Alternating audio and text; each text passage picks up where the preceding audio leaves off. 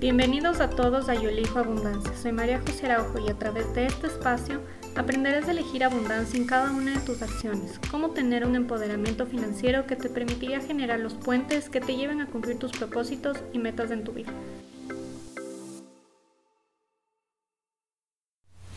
Y bueno, estamos empezando y no puedo dejar pasar ni un segundo para contarte que esta semana estoy haciendo lanzamiento para las inscripciones de mi programa online de tres semanas, tarjeta de crédito héroe.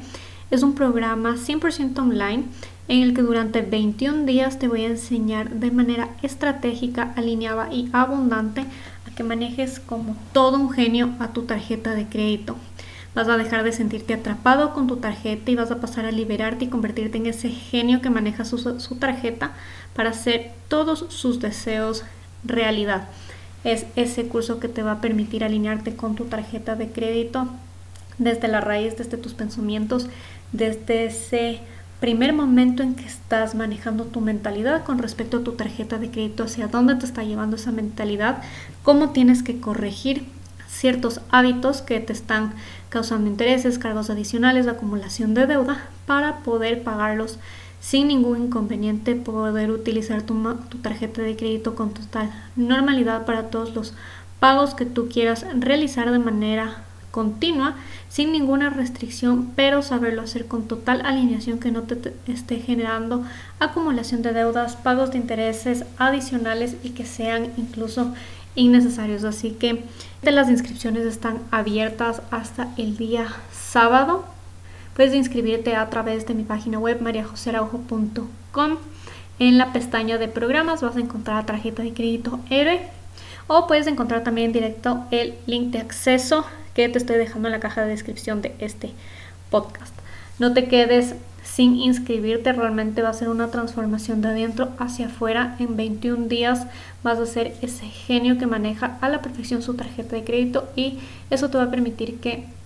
Nunca más vuelvas a caer en pagos innecesarios. Puedes cumplir todos tus deseos realidad, pagar con total tranquilidad tus pagos fijos, todos los viajes, temas de tus hijos, de tus mascotas que tú quieras realizar sin ninguna restricción, porque la idea no es que dejes de usar tu tarjeta, sino que la sepas usar de manera alineada 100% con tu dinero. Y bueno, ahora sí pasamos al contenido como tal de este podcast que realmente eh, le he puesto como lujos que arrastran deuda, pagos e intereses, porque realmente un lujo que yo he amado a lo largo de los años ha sido el viajar. Para mí viajar realmente es algo que no perdono, es un lujo que realmente me encanta, que mientras más viajes pueda hacer a lo largo del año, más feliz soy. Realmente es algo que, que me encanta, es un tema que tengo ahí el bichito del viajero impuesto en mí y realmente no es algo que yo quiera dejarlo, no es algo que yo quiera dejarlo pasar y por eso me enfoco muchísimo en seguir dándome estos gustos que para mí significan muchísima expansión, muchísimo crecimiento. Pero para ello quiero eh, dividir en dos partes súper importantes a este tema y por eso quiero hacerlo en dos partes. Porque los viajes para mí han tenido dos aristas principales. La primera lista es esos viajes que hice con deuda, esos viajes que hice porque quería viajar pero no tenía ninguna planificación, ninguna organización, no tenía ahorros por detrás que me estén respaldando esas transacciones. Y además de eso lo estaba haciendo pagando obviamente con la tarjeta de crédito porque tú ya sabes que eh, muchas veces cuando haces viajes utilizas plataformas digitales para la compra de boletos, para concretar los tours, si bien yo hago mucho de los viajes a través de la agencia de viajes de mi familia, eh, ellos también utilizan plataformas digitales, por lo tanto es totalmente una facilidad el utilizar una tarjeta de crédito. Yo nunca he dejado de usar mi tarjeta de crédito para estos temas, pero al inicio, que realmente mis inicios como viajera pagándome yo el 100% de mis viajes fue a partir del 2015, no tenía ninguna conciencia con respecto a estos temas, a planificarme con anticipación, a poder organizarme, por lo que he dividido justamente los viajes en esta primera lista que tiene que ver con esos viajes que hice eh, endeudándome con esos viajes que si bien me dieron muchísimo gozo, también me causaron cierta incomodidad y cierto estrés en la parte monetaria en mi vida. Y la otra arista es que quiero contarte esos viajes que hice ya con total tranquilidad, que obviamente me tomaron algunos años encontrar ese balance entre mis ingresos y los lujos que yo me quería ir dando continuamente año a año o mes a mes. Entonces eso te voy a contar en la segunda parte de, de este podcast y por eso esta primera parte quiero enfocarme 100% en cómo empezó mi vida viajera que si bien en un inicio ha sido eh, acarreando y arrastrando muchos pagos eh, acumulados en mi tarjeta de crédito y que debo decirlo, me di el trabajo incluso de revisar mis estados de cuenta desde el 2014 para poder darte datos exactos y datos más que nada reales. Se han sido temas que se vinieron dando de una forma súper acumulada en mi vida que si bien yo veía diferido tras diferido y que se acumulaban uno, dos, hasta tres viajes en un mismo estado de cuenta, yo no conseguía tener un control. Así que eso marcó sin lugar a dudas un, un punto de partida para mí para poder decir, ok, tengo que hacer algo con mi vida, tengo que hacer algo con cómo estoy manejando mi dinero, mis ahorros, mi tarjeta de crédito y que esto me lleve incluso a no limitarme con respecto a los viajes que quiero seguir haciendo, a los lujos que me quiero seguir dando. Así que sí debo decir que muchas veces puedes tú caer en instancias y en momentos en que digas estoy teniendo un estrés financiero, pero a largo plazo ese estrés que tuviste en su momento puede generarte un despertar, puede generarte que tú quieras cambiar los hábitos eh, monetarios que tienes con respecto de tu dinero, que quieres realmente empoderarte de tu dinero y saber el destino que tiene tu dinero y que realmente tu dinero simplemente no se te está escapando de las manos para pagar tarjetas todo el tiempo o créditos todo el tiempo, sino que tú le puedas sacar ese provecho 100%, 200% a tu dinero que realmente es lo lógico y es lo ideal. Entonces, con esta introducción que te digo y ya teniendo claro que lo voy a hacer en dos partes porque caso contrario el contenido sería extremadamente extenso. Quiero ahora sí empezar con el contenido de lleno. No quiero andar mucho en cómo yo empecé mi vida viajera, pero sí te puedo dar a breves rasgos y te voy a contar seguramente en otro capítulo eh, el por qué mi primer viaje al exterior lo hice a mis 17 años. No quiero ahondar en esto, pero eh, para el círculo social en el que yo me, me desenvolvía, eh, para realmente el colegio en el que estaba, las amistades que tenía, viajar a esa edad era, como, era considerado realmente como tarde. La mayoría de mis compañeros lo habían hecho cuando eran súper chiquitos, la típica que se iban a Disney con los papás, etc.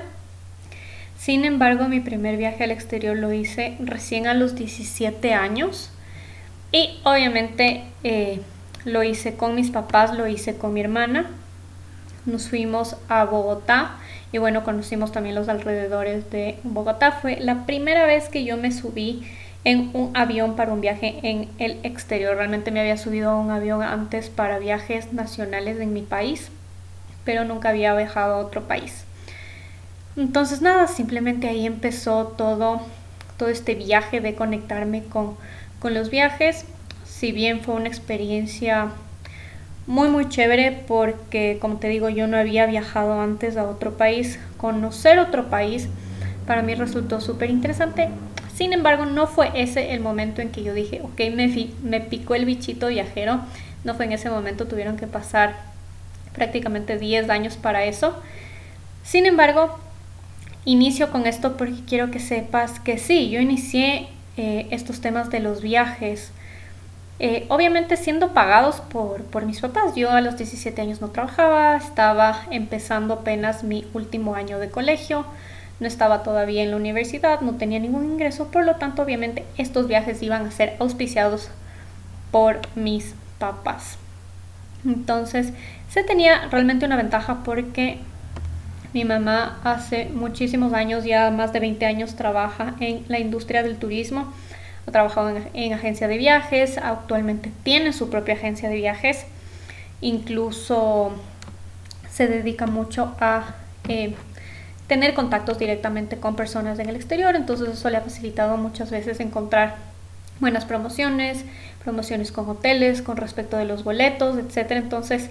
desde esa perspectiva puede sonar que viajar es súper fácil,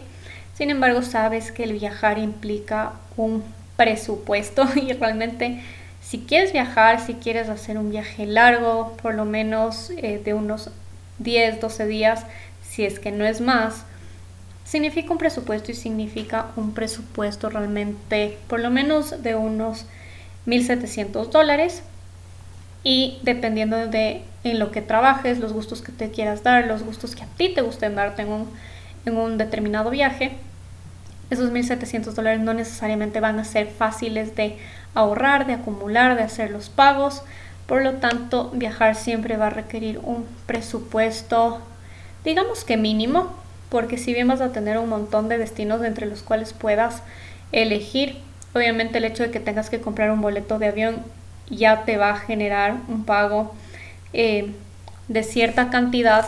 porque no siempre es barato. Yo diría que lo más barato que puedes encontrar son a veces 400 dólares a ciertos destinos y ya con mucha suerte. Entonces sabes que con los temas de hoteles, de actividades y comidas que quieras hacer, siempre vas a sumar una cantidad considerable. Por eso es que a mí me ha gustado mucho con el tiempo empezar a organizarme con respecto a eso para no tener ningún estrés posterior y nada que realmente me esté causando como una angustia, podría decirlo de ese, de ese modo. Y ya pasando con lo que te cuento, que mi primer viaje obviamente fue auspiciado por mis papás, yo cuando empecé a pagarme mis propios viajes fue cuando ya tenía un trabajo estable, tenía mi ingreso fijo todos los meses sin embargo, el tener estos ingresos no implicaba que yo sabía cómo planificar ni cómo organizarlos. En otros de mis capítulos yo te he contado que yo sí tenía esa noción de decir, ok, voy a ahorrar, pero ahorraba simplemente porque sabía que ahorrar es bueno, pero yo no tenía un ahorro con propósito, yo eh, no tenía nada definido, pagaba mi tarjeta a control remoto, no tenía ni la mínima idea de cómo organizar mis finanzas, mi dinero, mis ingresos mensualmente más allá de pagarme a mí misma y ahorrar porque ahorrar es, bueno, lo demás que me sobraba. Eh, realmente diría que se me escapaba de las manos porque no tengo un recuerdo de haber hecho algo significativo con ese algo extra que me quedaba después de ahorrar y de pagarme a mí misma. Así que seguramente me gastaba por ahí. Y como no tengo registros de eso, realmente no te puedo dar un dato exacto. Pero el dato exacto que te puedo dar con respecto a eso es que sí ahorraba 200, 300 dólares al mes y me pagaba a mí misma otros 300 dólares. Sin embargo, en ese entonces mi sueldo estaba entre 1200 y 1500, así que claramente lo demás se escapaba. No me sorprendería que estaba pagando,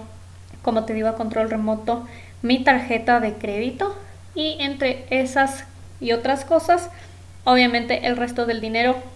simplemente volaba de mis manos. Pero bueno, el tema es que yo no tenía idea, como, como ya te estoy diciendo, de planificar ni de organizar estos viajes. Yo solo decía, ok, quiero viajar porque me gusta viajar y quiero conocer otros países. Y nada, simplemente era el típico de la tarjeta aguanta todo y no tenía ningún otro eh, objetivo. Realmente era el planificar el viaje y después ver cómo se paga. Si bien inicialmente no hacía viajes muy costosos, eh, sí se iban acumulando eh, en los estados de cuenta pagos considerables y si bien hacía diferidos, ya sabes que de diferido en diferido, obviamente las cuotas se van acumulando y lo que te puede significar una cuota mínima bastante cómoda que obviando el hecho de que las cuotas mínimas cargan un interés altísimo, si vas acumulando cuotas de diferidos, esto te va a ir generando del mismo modo una bola de nieve gigantesca y que puede ser incluso incontrolable. Lo que yo optaba por hacer en muchos de estos viajes que yo empecé a hacer es que para minimizar un poco el impacto de estar pagando con la tarjeta de crédito, es que no me daba muchos gustos ya en los viajes. Si bien estaba pagando, por ejemplo, el boleto de avión, el hotel, normalmente con la tarjeta de crédito y lo estaba difiriendo, no me gustaba acumular mucha deuda, no me gustaba tampoco ver que mi tarjeta se estaba inflando de, de consumos. Entonces, en ese sentido se podría decir que yo tenía cierta noción, cierta conciencia. Sin embargo, no era una conciencia real porque yo estaba pagando lo que te realmente me tocaba pagar con la tarjeta de crédito que te digo eran fundamentalmente los vuelos, pero estaba haciendo diferidos extremadamente largos, se acumulaban varios viajes en un solo estado de cuenta y al tú estar haciendo estos diferidos súper largos, si bien puede parecer que, ok, la cuota es pequeña, el rato que se te empiezan a juntar dos y tres diferidos en un mismo estado de cuenta, puede ser bastante crítico. Y por eso quiero darte estos datos que como te digo me permití ver en mis estados de cuenta para darte esos datos un poco más exactos y que puedas tú mismo entender y de algún modo visualizar eso que a mí me estaba sucediendo en ese entonces. El primer viaje que yo realicé concretamente y ya he pagado el 100% por mí fue el primer viaje que yo me pagué al 100% fue en julio del 2015 que por primera vez visitaba Estados Unidos. Me fui a Miami, Orlando con mi hermana y con una amiga. Era la primera vez que conocí a Disney, que iba a los parques y en general la primera vez que iba a Estados Unidos. En este viaje me acuerdo que no me endeudé en la totalidad del viaje. Eh, me acuerdo que una parte la pagué no sé si en efectivo o tal vez de una sola cuota corriente con mi tarjeta de crédito. Eh, seguramente fue con efectivo porque no, no encontré en mis estados de cuenta un pago anterior a eso, pero sí tuve una deuda parcial. Y la deuda parcial fue con lo que respecta a los hoteles, a los tours y a los parques de Disney. En este caso hice realmente pago a una sola cuota. Lo que yo hice en estos casos fue diferir el, el boleto de avión. Lo hice a 12 meses que me salía una cuota de 71 dólares que puedes decir como que ah, ok 71 dólares súper pagable y de hecho el primer diferido que yo empezaba a reflejar en mi estado de cuenta con respecto a viajes Adicionalmente a esto, yo eh, empecé a pagar también con la tarjeta de crédito las entradas a los parques, a algunos museos. Entonces iba siendo una deuda que se iba acumulando. Uno de los museos sí los pagué directamente desde aquí. Algunas entradas a los parques como a Universal y Island of Adventure los pagué directamente en los parques. Eh, los parques de Disney los compré desde aquí, pero Realmente no encuentro que haya realizado yo la compra con mi tarjeta de crédito, tal vez lo hicimos con la tarjeta de mi mamá o con la de mi hermana, porque yo no los tengo registrados y seguramente lo pagué con efectivo. Me acuerdo que incluso lo que sí hice fue hacerme un presupuesto para shopping. Obviamente yo sabía que, wow, Estados Unidos, hermoso, voy a ir a los outlets y me voy a volver loca con el shopping, así que sí me hice un presupuesto para estos temas. Me acuerdo que tenía exactamente 700 dólares para shopping, que no es una cantidad exuberante, tampoco es como nada. Entonces sí logré hacer un buen shopping, la típica con los descuentos que encuentras en los outlets allá. Así que nada, pero realmente esos 700 dólares me duraron un día en el shopping y realmente hicimos shopping a conciencia me parece que dos días y yo obviamente el segundo día yo ya no tenía nada de plata para gastarme porque ya me había gastado absolutamente todo. Esos 700 dólares que llevé exclusivamente para shopping, me lo gasté. Y el propósito que yo me hice fue no comprarme absolutamente nada, a menos que sea algo que me encante. Y eso sí, pagarlo con la tarjeta de crédito. Y se podrán imaginar que sucedió efectivamente eso. No me excedí, no compré como, como loca para nada, pero sí arrastré y traje una deuda de 200 dólares adicionales a lo que ya había utilizado con, con, mi, con el efectivo que yo había llevado. En ese entonces yo no tenía esa conciencia de si voy a pagar con la tarjeta de crédito, por ejemplo, para ganar millas, para ganar esos beneficios, sino que sí me enfoqué en pagar en efectivo en todas las tiendas en Estados Unidos. Para el tema de comidas, tenía también un presupuesto, no me acuerdo cuál fue el presupuesto, pero también me dediqué a pagar en efectivo, entonces en ese sentido a mí no me implicó una deuda. Pero como te digo, ya estaba arrastrando un primer diferido de 71 dólares a 12 meses, más las entradas a los parques, que si es que has visitado Estados Unidos, sabes que las entradas te cuestan alrededor de 100 dólares cada parque. Entonces eran tres parques, 300 dólares y simplemente la deuda en ese sentido se iba acumulando. Obviamente regresé con sonrisa de oreja a oreja a Quito porque había conocido a Mickey, había visitado por primera vez Orlando, había pasado Delhi en Miami. Así que nada, fue un viaje súper, súper chévere. Fueron apenas 10 días, no me pude quedar más a pesar de que mi amiga y mi hermana se quedaron ya por temas eh, laborales. Yo no pude, me tocó regresar antes. Pero bueno, disfruté muchísimo compré un montón de cosas, incluso hice unas compras para un negocio que en ese momento yo tenía, que ya te de contar también en otro momento. Pero lo curioso es que regresábamos y al poco tiempo, esto fue bueno en julio 2015, al poco tiempo, como te contaba, eh, que mi familia tiene una agencia de viajes, mi hermana se gana un premio a Punta Cana. El premio le incluía todo lo que tiene que ver con el hotel. Simplemente tenía que pagarse el ticket de avión. Mi hermana en ese momento me invitó a mí y una vez más otro diferido para pagar el boleto de avión. Eh, revisé el estado de cuenta y en este caso hice un diferido a 18 meses a partir de noviembre del 2015 pagando una cuota de 62 dólares. Entonces, si tú te das cuenta, yo ya tenía dos diferidos acumulados en este caso, una por 71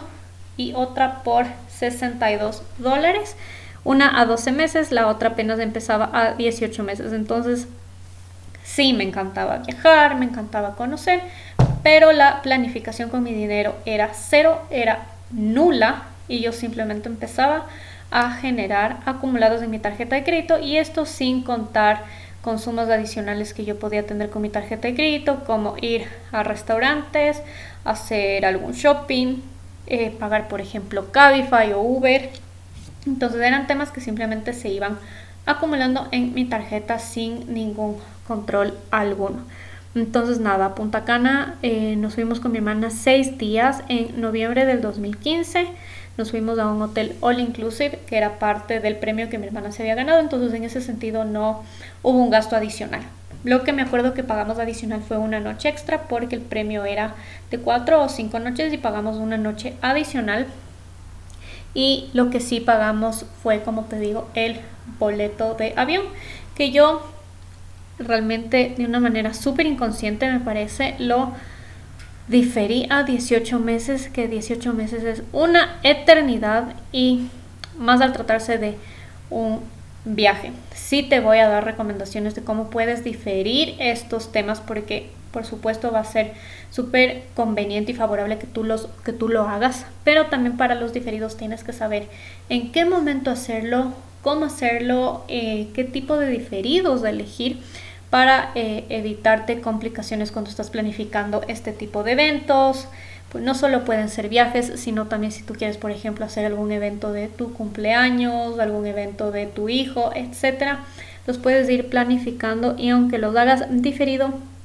ya vas a ver cómo no necesariamente te va a implicar una deuda.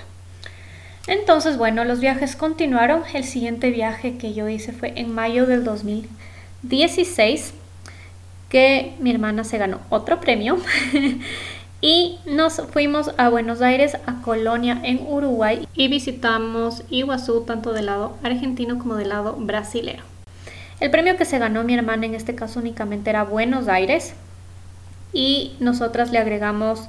eh, Colonia e Iguazú. Realmente esto fue una petición mía porque dije, ok, si estoy viajando a Argentina, me muero ganas de conocer Iguazú. Está en mi bucket list, así que de una vez hay que hacer el gasto. Y una vez más, el gasto eh, consistió en pagar el boleto de avión desde Buenos Aires a Iguazú con tarjeta de crédito. Hice un diferido a seis meses y pagaba cuotas de 107 dólares. En este caso, eh, se, me, se me acumularon los tres diferidos. El de 107 que correspondía de Argentina, el de 62 dólares de Punta Cana y el de 71 de Estados Unidos, que si bien ya estaba en las últimas cuotas,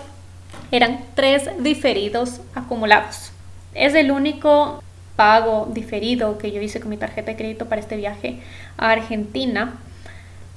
Porque todo lo demás, lo que consistía, por ejemplo, en el hotel, en el vuelo directamente a Argentina, estaba incluido en el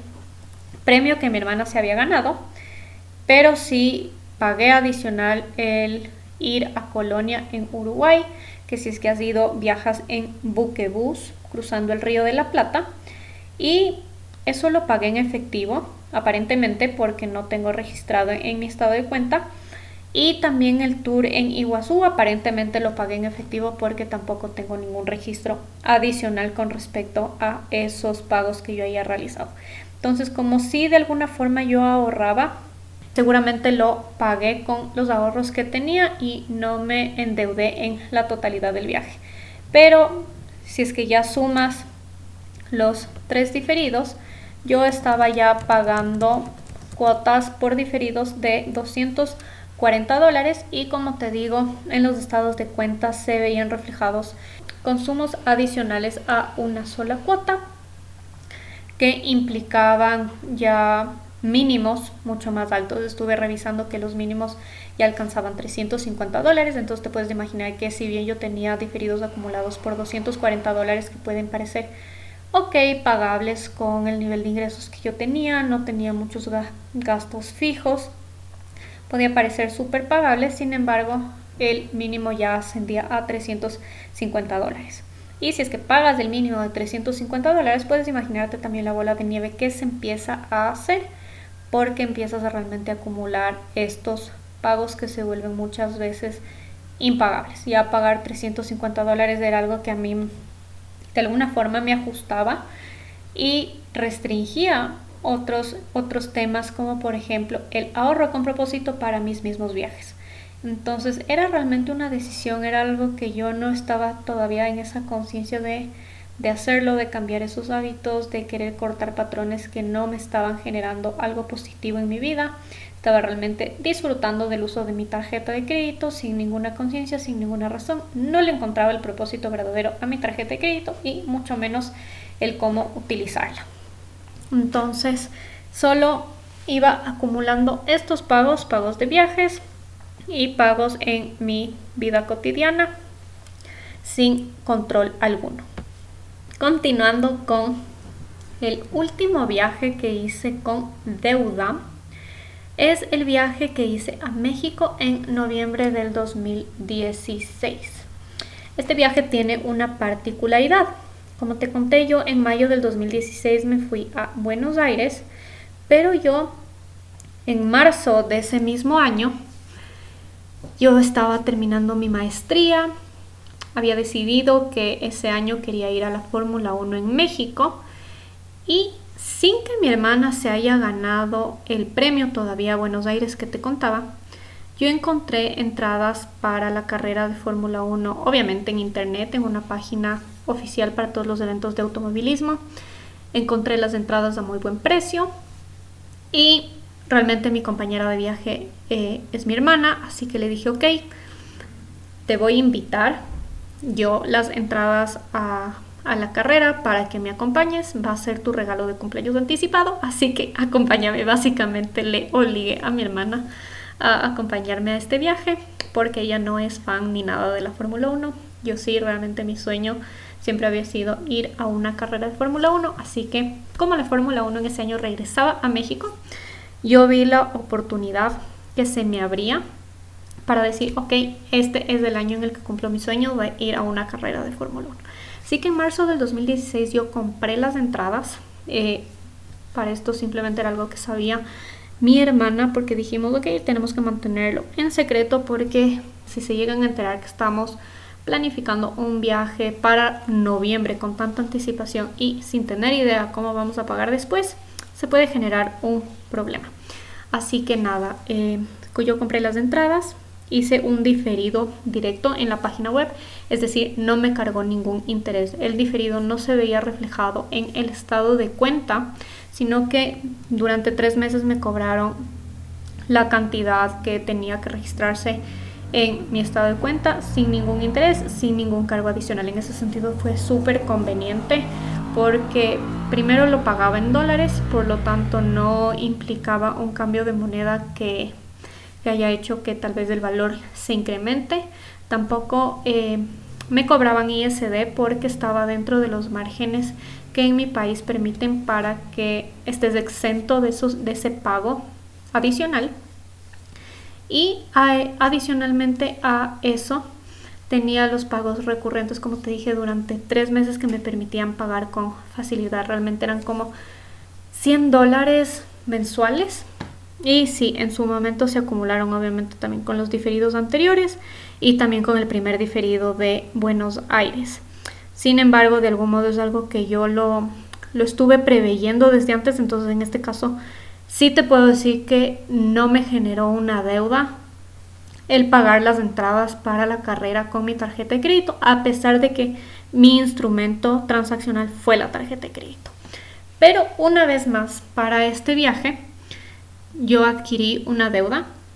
a 12 meses, un diferido de 12 meses, pagando cuotas de 91 dólares. Entonces, en este caso, yo ya tenía finalizado el el diferido que había sido de Estados Unidos estaba terminando el diferido de Buenos Aires que era de 107 y estaba empezando un diferido adicional de 91 dólares. Recuerda que el de Punta Cana era 18 meses a 62 dólares la cuota, por lo que necesariamente se iba a cruzar también en este caso con, con este diferido. Entonces llegó un punto que seguía manteniendo tres diferidos y después bajó a dos diferidos acumulados en verdad cuatro viajes que hice de manera concreta que iniciaron justamente ya todo este tema de amar viajar, de querer conocer un montón. Eh, yo diría que fue a partir de Punta Cana de manera concreta en noviembre del 2015 que se impregnó en mí ese bichito viajero de decir quiero comerme el mundo, quiero recorrer el mundo entero, quiero conocer todo lo que pueda. Y realmente si me preguntas actualmente mi meta es conocer 100 países. Vamos por los 20 recién, pero nada, ahí vamos. Es una meta que yo tengo, es un propósito. Pero continuando con los viajes, como íbamos en eso, tenía los diferidos acumulados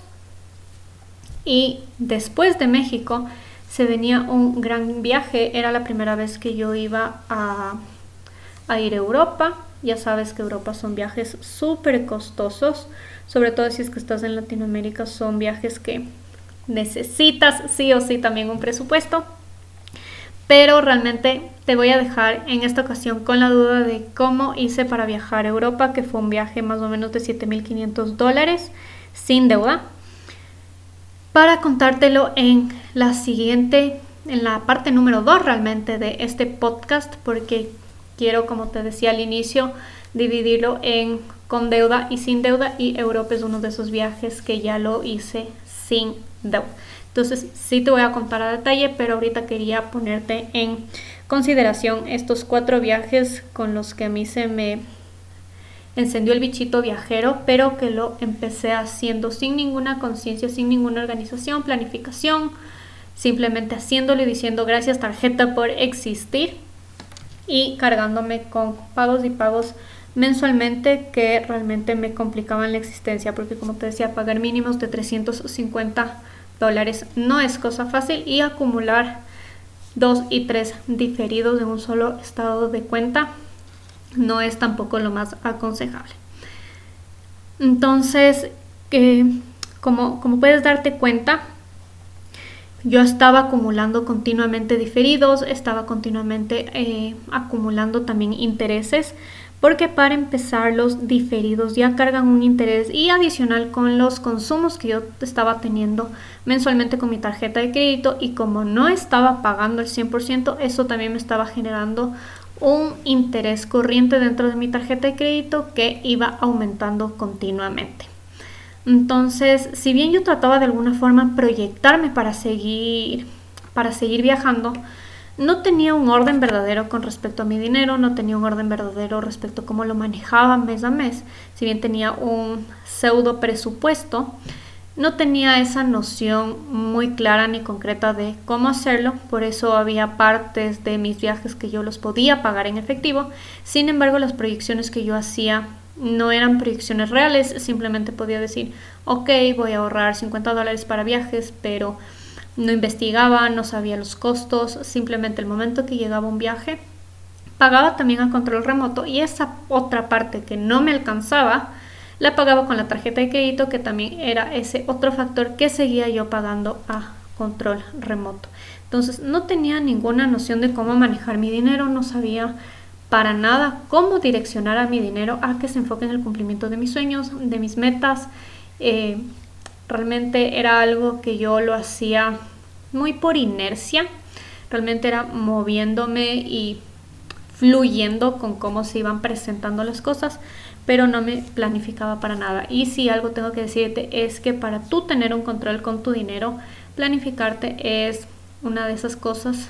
sumamente importantes es de los pilares más importantes con tu dinero, sobre todo también cuando vas a utilizar tu tarjeta de crédito porque te permite también tomar esa decisión de qué diferido voy a utilizar, de qué manera lo voy a pagar, cómo me estoy planificando de manera anticipada para que eso no me genere una deuda y si es conveniente o no asumir un diferido, por ejemplo, con intereses en el caso de que no tengas la opción de hacerlo sin intereses. Entonces son temas que realmente lo tienes que poner en perspectiva, pero no es hasta el momento en que decides hacer esa conciencia y mirar hacia adentro con respecto a cómo tú estás manejando tu dinero, cómo lo estás manejando mes a mes, que dices, ok, estas son mis fallas, ¿en dónde está mi falla? Y cómo realmente cambio ese patrón, cambio ese hábito. Porque es eso, el manejo que tenemos con nuestro dinero simplemente se va creando a través de hábitos, de lo que hemos visto y de lo que hemos escuchado, pero está en nosotros el desaprender esos hábitos y aprender unos nuevos que nos permitan un manejo súper abundante de nuestro dinero sin ninguna complicación existente. Entonces, si te das cuenta, las consecuencias que hubo detrás de todo este manejo de mi dinero, por más que podía estar amando hacer viajes, dos viajes al año, wow, increíble, el pensamiento que yo tenía detrás de estos viajes, por más que me traían mucha satisfacción, era un pensamiento netamente de escasez. Era ese pensamiento de decir no puedo hacerlo sin deuda porque no me estaba ni siquiera preocupando de saber, ok, cuál es el costo de hacer un viaje, cuánto implica la vida en ese país, cómo voy a ir planificando con anticipación para no incurrir en ningún gasto que no sea necesario. Y realmente era eso de decir, y verídico, la tarjeta aguanta todo. Creo que te lo he demostrado al mencionarte que llegué a acumular hasta tres diferidos y tener mínimos de 350 dólares en una tarjeta cuyo cupo era 3200, te das cuenta clarito que yo tenía eh, el cupo a tope y además se evidencia que era el 10% más o menos del cupo eh, total de mi tarjeta, el mínimo que yo estaba pagando. Entonces realmente era una brutalidad lo que estaba haciendo, era algo completamente inconsciente. Y esto lo que generaba es que limitaba completamente mi capacidad de pago a próximos viajes y hacía que yo siempre esté pagando lo anterior. Nunca me proyecte hacia el futuro, sino que siempre tenga que estar mirando hacia atrás diciendo, ok, es que todavía me falta pagar X viaje, es que todavía tengo X diferido. Entonces esto lo único que genera es que tú no puedes hacerte verdaderas proyecciones, porque si bien puedes estar teniendo un ahorro con propósito para viajes, una parte de ese ahorro se te va a ir necesariamente a pagar algo que ya disfrutaste. Es el clásico ejemplo, como cuando vas al Supermaxi y te dicen eh, que muchas personas, por ejemplo, difieren sus compras. ¿Y cuánto te están durando las compras que haces durante en el Supermaxi? Te, te van a durar tal vez como mucho 15 días y tú estás pagando por esas compras tres meses como mínimo cuando haces diferidos. Entonces estás pagando algo que ya no tienes, algo que ya te consumiste. Y si bien los viajes pueden ser una experiencia que perdura en el tiempo, puede ser una experiencia y recuerdos que te quedan a largo plazo, estás pagando algo que ya no tienes, estás pagando algo que ya lo disfrutaste, que en tiempo presente ya no está. Entonces, en lugar de proyectarte simplemente a lo venidero, a lo que se viene, a seguir planificando, te parece otro viaje de tus sueños que tienes en mente, siempre tenía que regresar a ver hacia atrás y decir, tengo que todavía pagar X cuota, tengo que todavía estar pensando en que ese diferido no se acaba. Entonces obviamente te das cuenta que el pensamiento es completamente de escasez porque no me estaba ni siquiera preocupando en ver cómo precancelaba esos diferidos o ver una manera mucho más eficiente de organizarme con mi dinero. Entonces puedes darte cuenta que el manejo que yo tenía con mi dinero y con mi tarjeta de crédito era realmente de sentirme atrapada con mi tarjeta de crédito. Era realmente un laberinto sin salida era estar generando diferido tras diferido tras diferido, compra tras compra tras compra, que lo único que hacía es seguir manteniéndome en ese círculo vicioso. ¿Y cuál es la conclusión de todo esto? Porque la idea obviamente es que tú no te sientas atrapado con tu tarjeta de crédito, no sea la tarjeta de crédito la que te está controlando a ti, sino que tú seas ese genio que en verdad aprende a manejar su tarjeta, aprende a empoderarse de su tarjeta y que tú eres el genio que hace realidad todos tus deseos a través de la tarjeta de crédito, porque la tarjeta de crédito es ese, esa herramienta transaccional, esa herramienta financiera que te permite materializar muchas de esas cosas que a veces por posición física, posición geográfica, no es posible transaccionar con, de, de otro modo. Entonces, es importante que siempre al hecho de que tú pagues con tu tarjeta de crédito lo estés acompañando con una planificación, con una planificación previa, que estés siempre haciendo proyecciones y no me refiero a proyecciones matemáticas, simplemente que estés haciendo proyecciones respecto de qué es lo que quieres hacer, que hagas un pequeño research, una investigación de qué es lo que tú quieres conseguir, el evento que quieres realizar, el viaje que estás esperando tanto tiempo por hacer, etc. ¿Y por qué es tan importante que hagas estas planificaciones y estas proyecciones y que además lo hagas con tu tarjeta de crédito, porque como ya te dije, porque te facilita el comprar a través de cualquier plataforma o en cualquier lugar en el que tú te encuentres físicamente, pero para esto tú siempre tienes que tener tu soporte en efectivo por detrás, es lo que yo llamo tu flujo de efectivo como persona natural, como individuo, que te va a implicar un respaldo de las transacciones que tú estás realizando con tu tarjeta de crédito y esto te va a ahorrar muchísimos intereses y pagos a largo plazo. Sí te puedo decir que tú al evitarte un diferido te estás ahorrando muchísimo dinero, sobre todo cuando haces diferidos a plazos súper largos. En el diferido que yo hice a 18 meses, pagué adicionales en intereses muchísimos valores extras. No tengo desglosado eso en mi estado de cuenta, pero sí te puedo decir que el interés que yo pagué debe haber sido superior a los 50 dólares. Y si lo vas sumando los cuatro diferidos que yo realicé, es obvio que yo pagué solo en intereses más de 200 dólares. Entonces, si es que tú puedes ahorrarte esos 200 dólares teniendo una planificación súper acertada con cómo tú estás manejando tu tarjeta de crédito y ese flujo de efectivo que te permite tener tu dinero mes a mes,